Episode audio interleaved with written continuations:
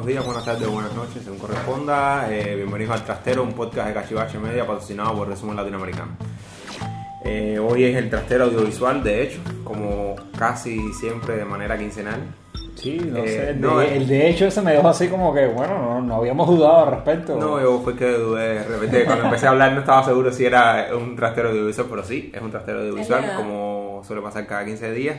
Eh, un trastero completamente hecho en casa. Hoy nada más tenemos productos locales. Javier y Daniela me acompañan hoy eh, y vamos a estar hablando sobre Okja, eh, la película más reciente de John Bong-ho, el más que interesante director coreano. Eh, el nombre. Eso te iba a decir felicidades. no, qué es que- lindo lo dijiste. no, es que aparte que es muy musical, yo creo, la- el nombre John Bong-ho, si lo repites muchas veces, yo creo que te, te ganas algo por ahí. y, y bueno, y gracias a, a Javier, que fue el que me lo presentó, con aquella película que ambos disfrutamos mucho, que tiene por nombre The Host. Eh, que si no la han visto, paren ahora mismo el podcast, vayan a verla, porque hoy ya, aunque la disfrutamos mucho, no creo que sea la gran obra. Creo y que- estoy adelantando algo ya, como si es eh, The Host o incluso Mother. Mother, exacto. Yo no, No. he visto Mother, pero todo lo que he a ver, respecto es Mother, que... eh, bueno, me voy a parar porque me parece que nos vamos a ir un poquito. Y Vamos a trastero audiovisual. Eh, vamos a estar hablando de Okja, Javier, Daniela y yo, eh, Rafael, por si alguien Eso pasa. tiene duda de quién soy, soy yo, Rafa, eh, el otro editor de, de la revista. Y Okja, que acaba de salir hace un- unos meses, creo que salió ya, ¿no? De hecho. Creo que, no llega los, creo que no llega a los dos meses ¿No? de estreno. Puedo estar equivocado, pero pienso Bueno, estaba, estaba nominada en Cannes, así que tiene que tener... Pero, ah, sí, a ver, lo que quieres decir es en Netflix, ¿no? Que es la plataforma de distribución, que no llega... Ese- bueno, esa es una de las cosas de las que vamos a hablar. Y es una película que eh, ha sido distribuida a través de Netflix. Y es una producción nada modesta. Y con buenos actores, un buen director y un presupuesto de 50 Bueno, millones, ¿no? Le voy a... de- dejé la mesa servida para que Javier... Empieza con sus tecnicismos. Empieza a Lo, hablar. lo- lo que te comentaba, que la película, si no me equivoco, tiene un presupuesto de 50 millones de dólares y tiene numerosos actores conocidos. Desde Tilda... Swinton. Ah, Exacto, eh, Paul Dano, que estuvo en la otra película que hablamos aquí también, el tercero. La que Sweet Man, exacto, Sweet Hammy Man. este, Bueno, a ver, y en Whiplash, que fue donde todo el mundo lo Y conoce. Whiplash también sí. Estuvo Steven Yeun, sí, hay una serie de actores, está el mismo Giancarlo Espósito de, de Breaking Bad. Son una, sí, tienen no son los grandes actores, pero sí tienen una serie de rostros Lily Collins conocidos. también, que es bastante joven, pero... Pero Lily Collins tiene más corta Lily la- Collins Tiene sí. una trayectoria más corta, pero sí, sí. Sí, tiene una serie de actores conocidos y el director, bueno, eh, por lo que comentábamos, The Host, eh, Mother y creo que tiene dos o tres películas más. Bueno, la película de Snowpiercer, la del tren, es un director muy conocido y llama la atención porque creo que es el primer gran director que hace una película para, una película con intenciones artísticas, no la mayoría de las películas de Netflix que sin demeritar no, no están hechas pensadas como cine. Yo pienso que esta película sí está hecha pensada como cine. Puedo estar equivocado del bueno, pero Bueno. yo creo que las cosas que han hecho en Netflix de, de películas no es pensando tanto en el formato cine como en el formato este del, del streaming. Como yo lo veo. Yo voy a dejar que Daniela impresión antes de comentar un poquito algo al respecto. A mí la película me gustó mucho. Increíble. A mí no sé, me hizo una. Me dio como un viaje así en el tiempo y me regresó mucho a las películas de Miyazaki. Me acuerdo que paraba la película y te lo decía, como que me siento como si estoy viendo una película de Miyazaki, pero en persona. Los personajes, no sé, la calidez de los personajes, la ternura, la forma en que se desarrolla la trama, todo, todo. Para mí, el, el puerquito este, cuyo nombre es Oja. eso es una aparición para mí de, de Totoro, o sea, súper cariñoso. La escena que la mucha él está en la barriga de él, para mí es la clásica escena esta de, de Totoro. A mí me gustó muchísimo. Eh, yo pensé que me iba a encontrar algo como tipo Babe, o sea, te cuenta que el cerdito, o sea, valiente, y wow. yo estaba un poco como que, "Mm, esto me parece una película de una muchacha y un cerdito, pero realmente me gustó la forma y te digo, me recuerda mucho, mucho a la narrativa de Miyazaki. O sea, tal vez, no sé, por la Sí, sí, yo escena que, que toma mucho de Totoro, que creo, la, la cinta. Rafa. Bueno, eh, primero en la parte del argumento y después voy a, Baja atrás Claro, claro. con lo de Netflix. Efectivamente, desde que empecé a ver la película tuve la misma sensación esa de, de Daniela de estar viendo una película que capta muy bien el sentido ese de la ternura que uno, uno percibe en, la- en las películas de Miyazaki, específicamente con, con mi vecino Totoro. Yo creo que que la relación y la manera del diseño de los personajes, sí, yo se lo decía a Daniela, es un puerco, un, que más parece más bien un, un rinoceronte. Exacto, no lo dice en la película, pero supongo que en algún momento se va, esa posibilidad que era un puerco con Vamos a, a, poner en contexto un poquito las cosas. La película Okja es sobre eh, un, en el año 2007 una gran multinacional de comida decide cambiar, mejorar su imagen, limpiar su imagen y hacerla más acorde a estos tiempos eh, de eh, eco-friendly y de menor impacto ambiental y demás. Y entonces supuestamente lanzan un concurso de que a través, encontraron milagrosamente un puerco en Chile que reproducen 26 eh, crías y se las dan a granjeros en lugares apartados del mundo para que durante 10 años las críen usando eh, mecanismos, es decir, técnicas orgánicas de poco impacto y de, de, poca alteración genética y demás. Y pasan los 10 años, en el año 2017 el puerquito ganador es Oja, que es un puerco que le entregaron a una familia de un abuelo y una niña en Corea. Y bueno, ya este puerco ya va a ser, es premiado y tienen que llevarlo hacia Nueva York, hacia la sede, que es como para el relanzamiento de esta gran marca que se llama Mirando y que la jefa es Tilda Swinton, es espectacular. Espectacular, sí. Eh, como suele ser, incluso en un papel que no es de gran... Eh, yo no creo que le exija mucho, ¿no? Me, me recordó un poco eh, lo que puede haber sido eh, Meryl Streep cuando hizo esto de Diablo se viste de Prada. Me, son bastante cercanos los, los, personajes y yo creo incluso a mí me gustó un poco más eh, lo que hizo Tita Swinton por, por, porque es menos eh, histriónico, por decirlo de algún modo, ¿no? Es decir, eh, Meryl Streep lo, lo hizo muy aparatoso y yo creo que Tita Swinton es un poquito más contenida, además que tiene esta cosa, ¿no? Del, de las gemelas y, demás, ¿no? El personaje de aquí, disculpen, lo que más me gusta es como que, sí, lo que tú dices, sin hacer una actuación aparatosa, todo muy sencillo, destila esa, esa sensación del luz de, la persona que está herida y no sabe cómo va a afrontarlo. A mí me gustó mucho como eso, la sencillez con que logras transmitir las características del personaje. Ay, pero disculpa que dije, pero es que no, no veo ninguna relación con, con el personaje de Meryl Streep en Diablo de Bravo con esto. Son dos villanos, entre comillas, totalmente distintos pero en ese sentido no, no, lo que yo quiero sí, sí, yo creo, bueno, a ver, yo, lo veo, no estoy hablando del personaje en sí mismo, sino del tema de dos grandes actrices eh, enfrascadas en un papel secundario, no que no es tan, tan secundario, ¿no? Pero digo, digamos, en un papel menor en una película que lo que les está pidiendo no es eh, un despliegue de sus capacidades actorales. No, claro. Es, a eso lo que... A mí me gusta mucho, o sea, eh, este hombre que no me acuerdo nunca el nombre. En Breaking Bad, sí. No, no, no. Ah, Giancarlo Esposito. No, no, Jake Gyllenhaal me encanta, pero no es eso. Eh, por razones. pero bueno, este, este que parece la que hace como el Pepe Grillo de... de, Giancarlo Esposito. Sí, exactamente. Es como que, ah, porque tú querías decir esto. Sí, exactamente. O sea, el consejero del mal que tiene pero igual, que detrás, yo creo que es un tipo sí, en algún momento de la película yo siento como que él está consciente de todo lo que está pasando entre bambalinas y deja que todo corre y deja que todo corra para que todo explote así. Eh, eh, el personaje sí es muy sencillo, creo que no sale ni 15 minutos en pantalla, pero lo, lo, logra así muy bien. Es eso, que son personas con mucho oficio y saben lo que tienen que hacer para lograr transmitir esas sensaciones de sus personajes. Rafa, te interrumpimos. Sí, no, no, no, esa es la idea, ¿no? es la marca de la casa. Ya nos dijeron que a alguien le, le había gustado el, un episodio de Trastero Audiovisual, que lamentaba que nos interrumpiéramos, pero me parece que si le damos demasiado orden se pierde un poquito tal vez del, de la espontaneidad. Aparte, Javier está intentando fajarse con alguien hace rato, pero no puedo podido porque se está conteniendo aquí en una silla como que no me puedo fajar, no me puedo fajar. Y, no, el, el tema del no no el tema de los, de los de los actores. Yo creo que la, la selección de actores es extremadamente buena. Eh, incluso eh, eh, la propia protagonista de alguna manera la muchacha que al menos yo no, tengo referencia ahora de, ella. A lo mejor si uno se mete a se sumerge en el cine coreano a lo mejor sí pero bueno al menos en el cine más comercial no, no la había visto no recuerdo haberla visto antes pero sí me pareció súper atinada la selección de los actores que supieron, eh, de muy buenos actores incluso, como son el caso, digo bueno, no demeritando a, en este caso a los, coreanos, pero sí, digamos... Bueno, el anciano es el padre, el sí, el anciano es el padre de, de, de, Host, sí. Pero bueno, los, los de, los digamos, los actores estos norteamericanos son mucho más, anglosajones son más conocidos, más conocidos, ¿no?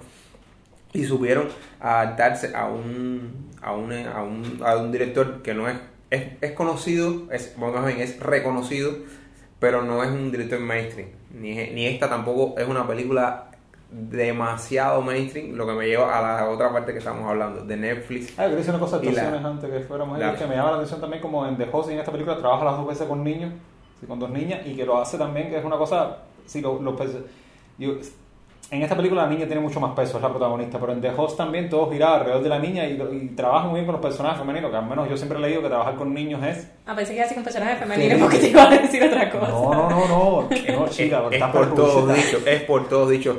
Lo ha dicho Hitchcock, lo ha dicho Samuel, lo ha dicho Woody Allen, está dicho en todos lados. A Woody Trabajar Allen con le mujeres. encanta trabajar con mujeres. es lo último de la Es lo último de la vida. No, no, pero realmente creo que se le da bien a... ¿Cómo se llama?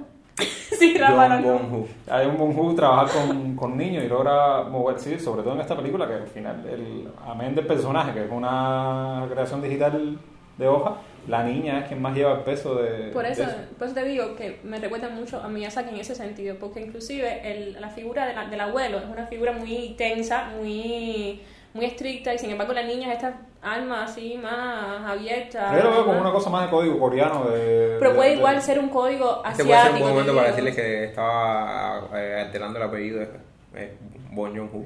Sí, le estaba alterando el orden, pero bueno, son los Llevamos coreanos. 15 minutos hablando No, no, no, el problema no, el problema no es ese. Me voy a dar a mí mismo el beneficio de la duda de eh, las traducciones. Ustedes saben que con los coreanos y los, decir, los asiáticos y los apellidos que los mueven de lugar cuando Sí, los claro, pasamos occidental. a. Sí, es cierto. Pero bueno, bueno, sigan hablando de las actuaciones. no, eso, el tema de los niños, que es la segunda película que veo de él, que se, que se mueve bien con. No, la, la dirección, al menos las tres películas que yo he podido ver de él, eh, una de las cosas más notables que tiene es eso, es la dirección de, de actor. No, la fotografía, ¿se dieron cuenta de, de la fotografía de los paisajes? Pero en creo que es eso, es- la pero montaña, homenaje es a- una cosa espectacular. Yo creo que es, así, como, no sé si homenaje o tomando con toda intención esta idea de Miyazaki, Miyazaki. efectivamente. Ese. Igual te digo, puede ser la cultura asiática, que donde los, o sea, los abuelos o los Sí, sí, padres son mucho en Corea, más... en Corea es, el, el- sí, mientras mayor sea la- el miembro de la familia, creo que mayor jerarquía hay en ese sentido. Al final es el abuelo la chiquita, no tienen los padres. Es obvio que tenga una, sí que sea un tipo duro y aún así yo pienso que es, una- que es súper suave. No, pero viste la escena en que le preguntan en que este- a cuál de los dos padres extraña más. Eso a mí me de pareció... humor negro, pero A mí me pareció súper Sí, pero yo duro. pienso que fue Chucho. Yo pienso que eso es una cosa de Chucho. El padre dice, es lo mismo que la escena de que sí, la niña dijo que estaba de acuerdo que nos llevemos a hoja. Es una escena súper dura y de pronto con un despapajo de Stephen Jones. Pero, pero creo que eso es algo de, de este, de este tipo, ¿no? De, primero, la preocupación por temas sociales.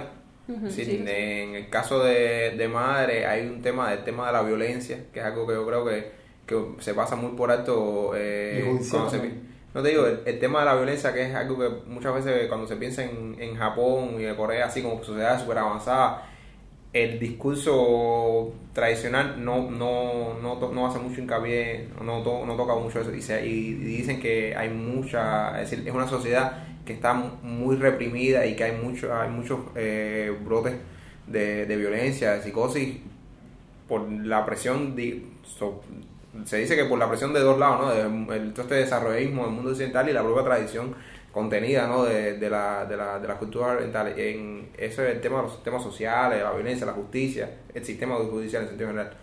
Y el tema medioambiental, yo creo que, decir, que es otra Sí. preocupación que se ve muy bien en The Host y aquí también, ¿no? Eh, la, la, la preocupación de, de qué estamos haciendo con el, con el planeta que, con el planeta que, que tenemos. Que según Donald Trump no hay calentamiento global, entonces... A ver, aquí Realmente. cogiendo las riendas un instante.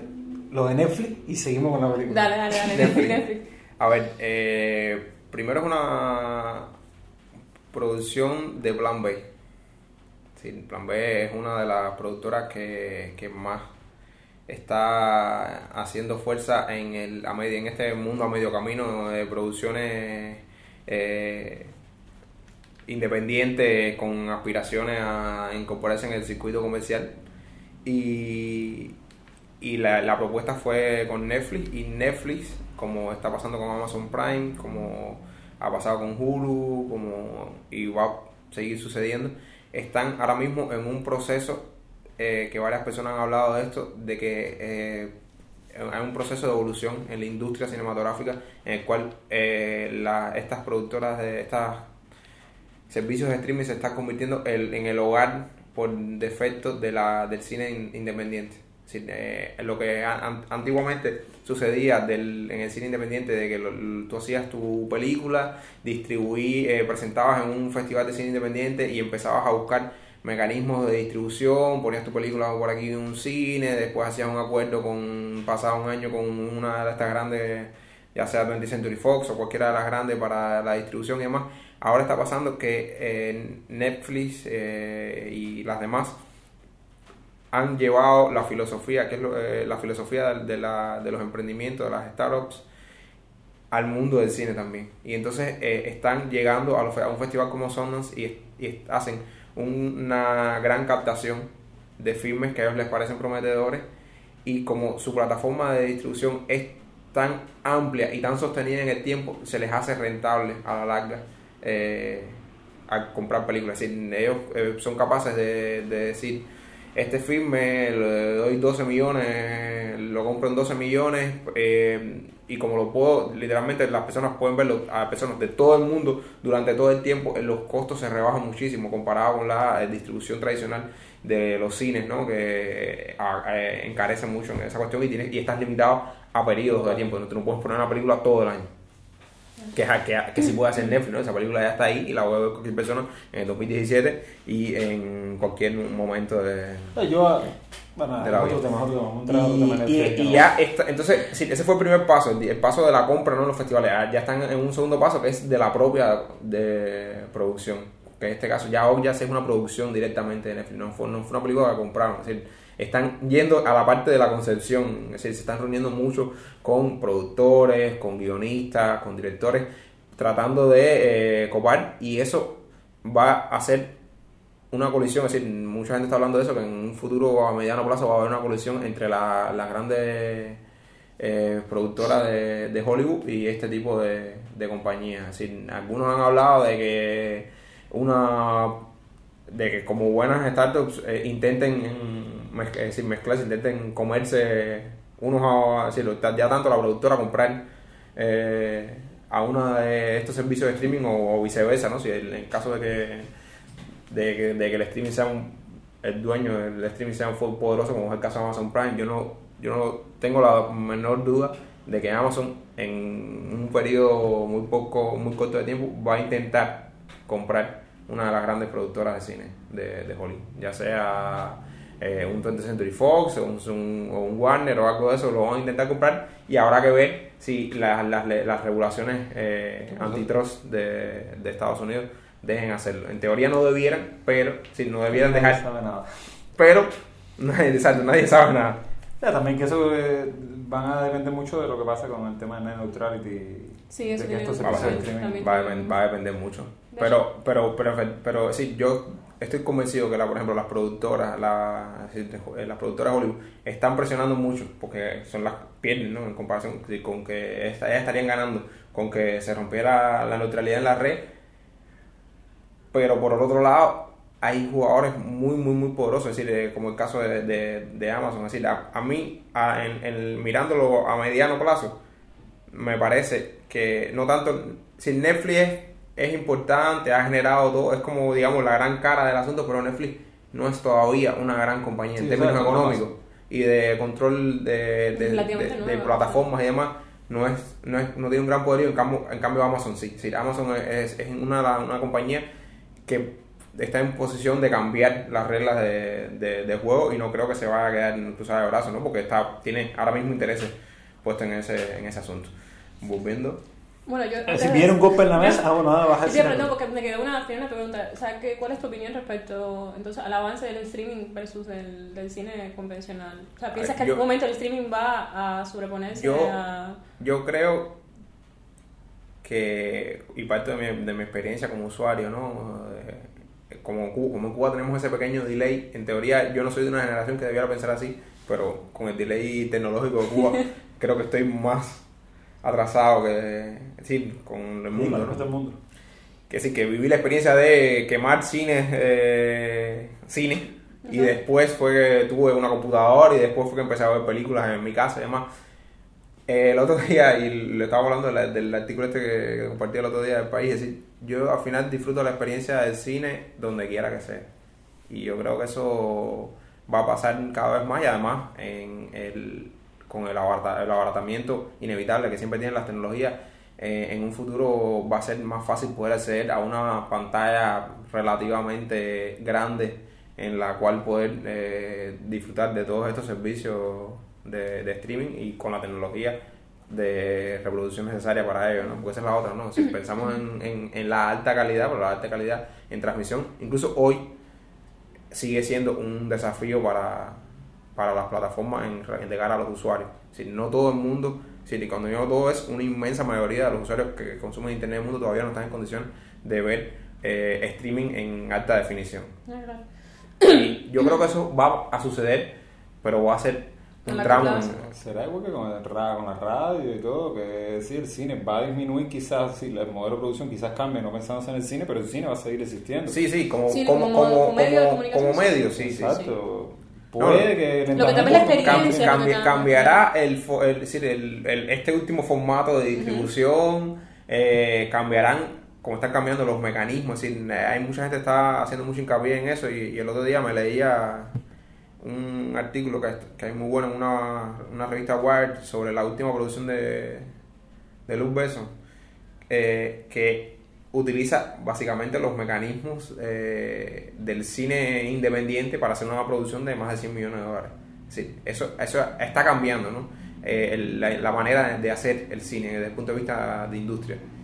Y eso hay que agradecérselo en buena medida también, no solo a, la- a los servicios de streaming, sino a todos estos eh, me- mecanismos de- del mundo de las startups que ya están desplazándose no solamente del mundo del, del espacio tecnológico y de innovación como a espacios más tradicionales como es el caso de- del cine o de los negocios o cualquier otro negocio.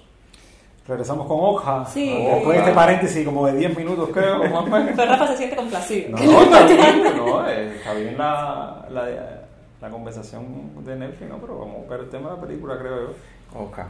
¿Qué pasa con Oka? Eh, eh, bueno, que el podcast va de ella, ¿no? Creo. No, es que a ver, fuera del, del, del tema de que es una película bonita, y que tiene una buena fotografía y que Bueno, unos actores el realmente director no de es. fotografía estaba mirando y, ¿Quién y es? eh, soy incapaz de pronunciarte el nombre ahora, pero es el director de Midnight Party, Ah, de sí, sí, Love, cierto, y- de, y de Alien Resurrection. De, de Alien Resurrection, sí, eh, indudablemente Una persona con oficio. detrás. con mucho oficio y A ver, A ver, todo, la- que dice Midnight Party, que lo había leído, no había leído, pero verdad que Midnight Party la Es fotografía una muy fotografía visual. sí, sí, espectacular, sí, ¿no? sí, yo Y la dirección de arte de esa película está. Eh. En fin, lo siento. Sí, salió el, el estudiante de Fanca. La dirección de la- No. No. Eh, con la película igual yo tengo unos sentimientos no encontrados, pero en el sentido de que sí, es una buena película, sí, está muy bien hecha. Pero. No, ni siquiera es un pero. Y no creo, no creo que sea una concesión. Yo, sí, no una concesión, por, por lo que voy a decir, no, una concesión de parte del autor, pero sí me parece de las no he visto, él tiene muchas más películas hechas, pero de lo que he visto de él mm, me parece lo más convencional, me parece lo menos arriesgado, por arriesgado que pueda parecer el filme ante algunos ojos. Yo creo que eh, me parece que es algo de lo menos arriesgado, también a lo mejor probablemente por eso, ¿no? Por, al ser una producción que evidentemente está intentando conectar con un público eh, mucho más internacional, eh, eh, con un tema súper abierto, ¿no? Decir, no, eh, estoy bastante seguro que no debe ser una película alta para todas las edades. Sino la escena de la cortando a los puercos grandes Sí, y por después eso te digo, no las debe, pequeñas no debe ser una, probablemente sí. sea de más de 12 o algo así. Pero eso es lo que me, lo que me gusta de la película, y esto sí me sorprendió, que por ejemplo los personajes coreanos hablan en su respectivo idioma. O sea, normalmente las películas lo que hacen es que te ponen como si estuviesen hablando en inglés. Pero y me eso, gustó eso- que yo creo que eso es un hicieran síntoma de estos tiempos, yo creo. Es decir, la, la, la globalización no- nos ha ayudado de alguna manera en ese sentido a eso. De que antes la película, es decir, el, el, el ciclo básico era autor local que hacía sus películas, empezaba a ser reconocido, lo fichabas en Cannes, lo fichabas en alguno de estos festivales, no sé qué, se lo llevaban para Estados Unidos y empezaba a hacer películas americanas con su, a lo mejor con su estilo, ¿no? pero eran básicamente películas americanas. Sí. Y, y ahora eh, tú tienes a un autor eh, local que empieza a ser reconocido y tiene la posibilidad de poder seguir trabajando desde su lugar. La película está grabada completamente en Corea. Sí, bueno, las cosas en Corea, las cosas son en Estados Unidos, en Estados Unidos. Pero te digo, la- eh, tienes un tipo que tiene la capacidad de poder trabajar en su, en su lugar natal, de poder contactar con actores internacionales, ¿sí? porque incluso hay rangos distintos ahí, porque este Galen Hill, ¿cómo se llama? Gyllenhaal. Gyllenhaal, no Gyllenhaal. manera que lo ponga bien No, el no, nombre. ese nombre está Eh, pronunciado.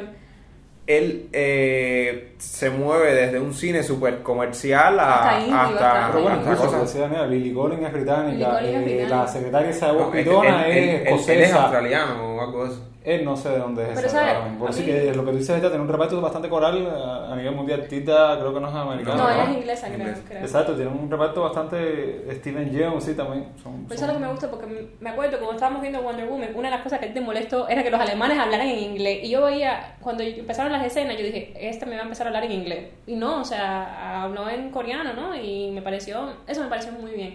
Pero igual no pienso que sea una película trascendental. O sea, no es, no es una película que vaya, no sé, digo yo. No, no, no, de opinión, sí, yo no coincido con Rafa con el tema de la apuesta no arriesgada, sí, de la concesión, ¿no? De que sea su película más convencional, ciertamente es la película menos bizarra que hayamos visto de él, pero creo que lo- el discurso que tiene por detrás la cinta es fuerte en dos o tres cosas, yo creo. Y deja de revisar el nombre de Gyllenhaal, a lo mejor no entiendes. Después no sabes que me es tienes que, después no sabes que me tienes que responder. ¿Qué no te parece que, que no sea arriesgado? Yo pienso que la película tiene el mismo discurso que puede tener Mother o The Host, lo que lo hace de una manera mucho menos bizarra y tal vez por eso nos impacta un poco menos. Yo creo que hay dos o tres cosas ahí. Yo creo que atempera el discurso. Puede ser, pero bueno, para mí hay dos o tres ideas que me, o sea, que me llegaron fuerte. La primera es el tema de la humanización del animal. De que cómo, sí, como yo lo veo, puedo estar errado, es que cómo, es el uso de la película, ahora que lo piensas, esa película te tenía que haber llegado. Sí, sí, la película me gustó mucho, pero es el, tema, el término de la... Porque eh, Javier tiene una relación con un puerco. Sí, cercana se con los nota, te cuando animales. acá un poquito. No, no, no, no, realmente. A ver, el tema primero que, que sí, que la inteligencia del cerdo. Espero o- que no entiendan esto como un, No, sí, un asunto zoofílico. No, no, no, que me gustan los animales. Sí, le gusta más que las personas, estamos entendiendo. eso. Exacto. El tema de, primero, la inteligencia que tiene este puerco y la escena donde le dan al hijo a. Los animales son capaces de abrir las rejas y le dan al hijo. Pero que sí, para mí es un error de nosotros, decir, el ser humano, que considera estos actos como actos humanismo, que ya nos consideramos que somos la especie inteligente y que el animal no es capaz de ver eso. Entonces, no sé, yo pienso que muchas veces el espectador ve esta escena y lo que dice es, bueno, tiene una concepción porque un animal no es tan inteligente. Y yo creo que eso es por una parte pues, donde va también el discurso de la película, que, mira, hasta un punto no conocemos la inteligencia de, de los animales y sí, nos consideramos superiores y por eso quizás en muchas ocasiones hacemos esto que hacemos, las matanzas, estos mataderos, no sé qué más, porque pensamos que no hay un sentir eh, en el tema de esto de los animales. Y por otro lado, me llama la atención de que yo pienso que la película no es una película, como decir, vegetariana ni mucho menos, sino que es una crítica directamente a todo este tema de, la- de la- los animales en masa para asesinarlos, porque al final, ahí arriba comen pollo, el, el abuelo tenía sus gallinas y comía pollo, cogían pescado del río Que sabía buenísimo, por y cierto. se lo comían.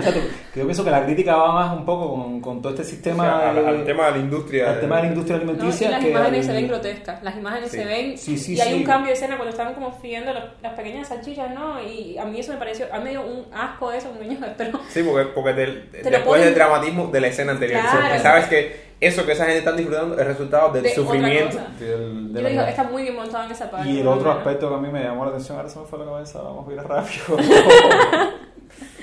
se me fue la idea, pero bueno. Lo de la genética me- parece curioso que no lo has mencionado, porque nosotros tuvimos una discusión grandísima en la oficina, ¿se acuerdan? Sobre los transgénicos y no sé qué cosa, y las mutaciones, y Yo los ahí no, tengo, no tengo una opinión realmente, por desgracia, donde quedar ahí porque, por el desconocimiento del tema, no por otro ¿Tú motivo. estás a favor de los transgénicos? ¿Tú estás en contra de los transgénicos? No me tengo- se lo digo de corazón que no tengo información suficiente como para, para opinar. A la otra idea ya, me obvio, es el tema de que como la solución de la película no es una solución bondadosa, sencillamente solución Eso fue, lo, eso fue lo que más me gustó y, y lo tenía claro bastante, de bastante claro al principio. ¿De qué se iba a Sí, o lo sospechaba teniendo en cuenta eh, el tipo de director que era, ¿no? Es decir, Claro. yo, yo siempre supuse que, que incluso aunque fuera una película dulce uh, Podría morir el... no no no no iba a, te- no iba a tener un, no iba a tener un típico final feliz. Yo pensé que lo iban a matar de hecho.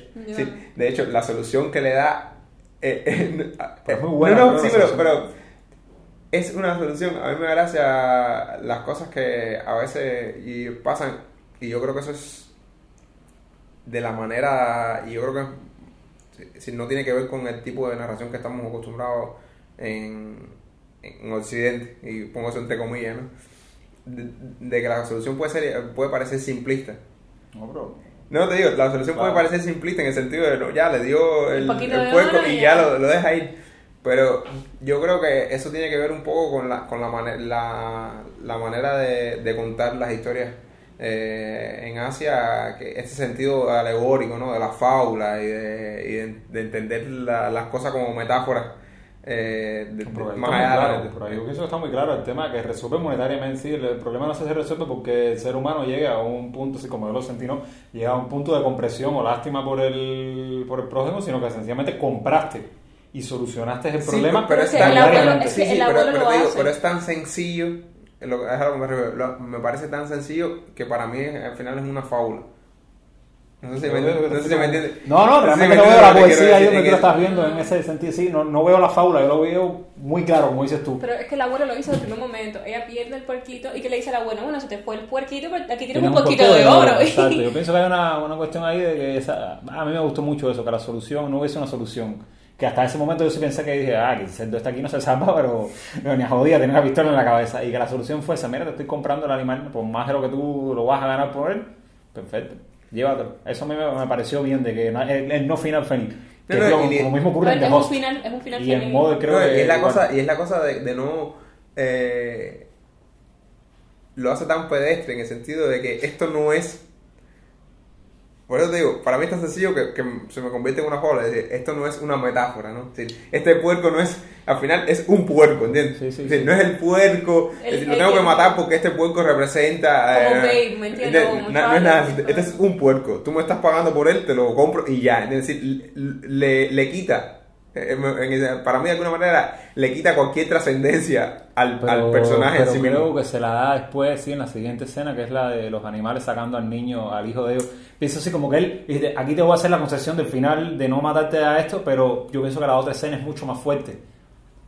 No tal vez con al espectador que crea una empatía con Hoja, pero sí lo que significa la familia entregando al hijo para salvarlo, que yo, al menos yo lo sentí como una alegoría de, de un campo de concentración. Sí, un campo de concentración. Exacto, eh, absolutamente. es una para mí esa escena tal vez no sea tan impactante porque no tenemos ningún tipo de empatía con estos personajes de, que son unos setos entregando a su hijo y lo tenemos más con hoja que si hubiera muerto, pero me parece que es una escena mucho más fuerte No, de lo que significa. Para mí, pero, pero para mí ni siquiera está ahí. Para mí el, el, lo, lo que te da esto de que esto que pasó, que por eso es lo que me gusta, ¿no? Es decir, lo salvaste a él, ¿entiendes? Es decir, le quita toda la trascendencia del asunto porque es que salvaste A uno. al puerco, ¿entiendes? Sí, a demás Si no salvar- en no, si tú no- esto no es un- una moraleja para arreglar un sistema, Exacto, no hay nada ni nada por eso. Y ellos van saliendo, y no, y lo- luego van saliendo, y tú sientes los disparos, como si... Ah, sí.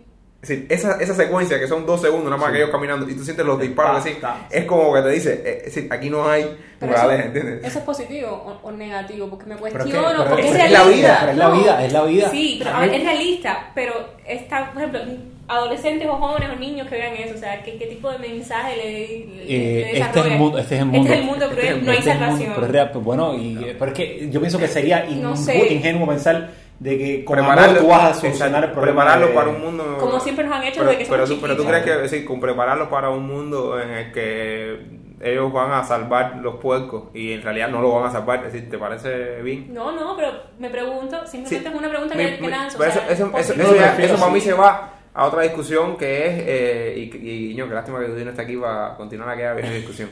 ¿Cuál Eh, no, no, en el sentido de- del, del un sentido utilitario del arte o qué sé yo, si el arte tiene que mejorar a las personas, con lo cual no estoy de acuerdo. Es decir, eh, puede pasar, Puede pero, pasar. pero no es el punto. No es el punto, exacto. el- cuando tú haces la obra, no la puedes hacer pensando para mí. eh, es- con esto voy a transmitir esa moraleja para que el, el ser humano sea mejor eh, o, tien- o te piense mejor. ¿no? No, yo lo que pienso es que si tú sabes que vas a llegarle a una, a una población bastante grande, o sea, y bastante heterogénea, aprovechar ese espacio para lanzar, No. lanzar algún mensaje positivo. Que si los porque lanzan, sería ingenuo, a ver, no sé que sí lo- lanza mensajes positivos, ¿me entiendes? Lanza Es que no mensajes creo- el amor no sé. animal, o sea, y otras No cosas. sé, pero- yo, yo siempre pienso que ese tipo de cosas, en- y te hablo de, la, de cualquier obra artística, sea una canción, sea un cuadro, sea una película, sea un libro, son cosas que van a salir porque forman parte de la identidad del autor, pero no porque sea, ¿entiendes? De que yo me lo voy a proponer y voy a mandar un mensaje eh, a la humanidad de que tenga cuidado con el uso. No, no, no, no creo. Es que sería, yo no sé cómo yo lo veo, sería ingenuo. ¿De qué manera ella podría haber salvado a ese puerco a No, todos no, con, no. con amor, con cariño? Sí. Pero yo pienso eso- que es mejor el, el golpe,